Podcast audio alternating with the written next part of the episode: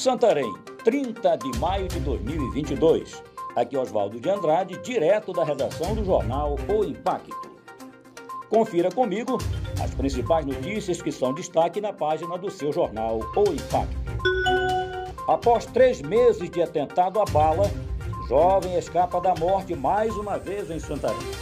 Na noite de domingo, dia 29, o jovem Ilan Vitor da Silva Pimentel sofreu ferimentos provocados por arma branca, arma de uma faca, após uma possível desavença com Cesarino Ribeiro de Miranda Neto, às proximidades da Orla em Santarém.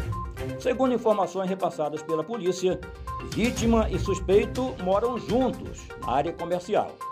Cesarino, que é vendedor ambulante em Alter do Chão, ao chegar no local, encontrou Ilan acompanhado de outra mulher no quarto. Ainda conforme a PM, houve uma desavença em que Ilan puxou uma faca e Cesarino também se armou, atingido por dois golpes, na mão e no pescoço, e mais uma vez escapou da morte. O corpo de bombeiros foi chamado e prestou os primeiros socorros. Cesarino foi encaminhado à 16ª Seccional de Polícia Civil e deve ser autuado por lesão corporal. Na manhã de segunda-feira, dia 30, ele foi transferido para o complexo penitenciário. Homem é preso após agredir uma pessoa com barra de ferro em Santarém. Fabrício Diego Gonçalves foi preso na tarde de domingo, dia 29, no ramal dos Coelhos, região do Eixo Forte, por ameaça e lesão corporal.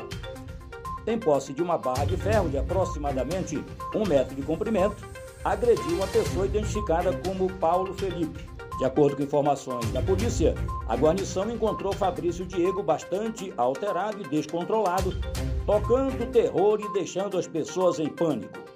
O suspeito não obedeceu à ordem dos militares para que soltasse a barra de ferro e partiu para cima dos PMs. Foi necessário o disparo de munição de bala de borracha para controlar a situação.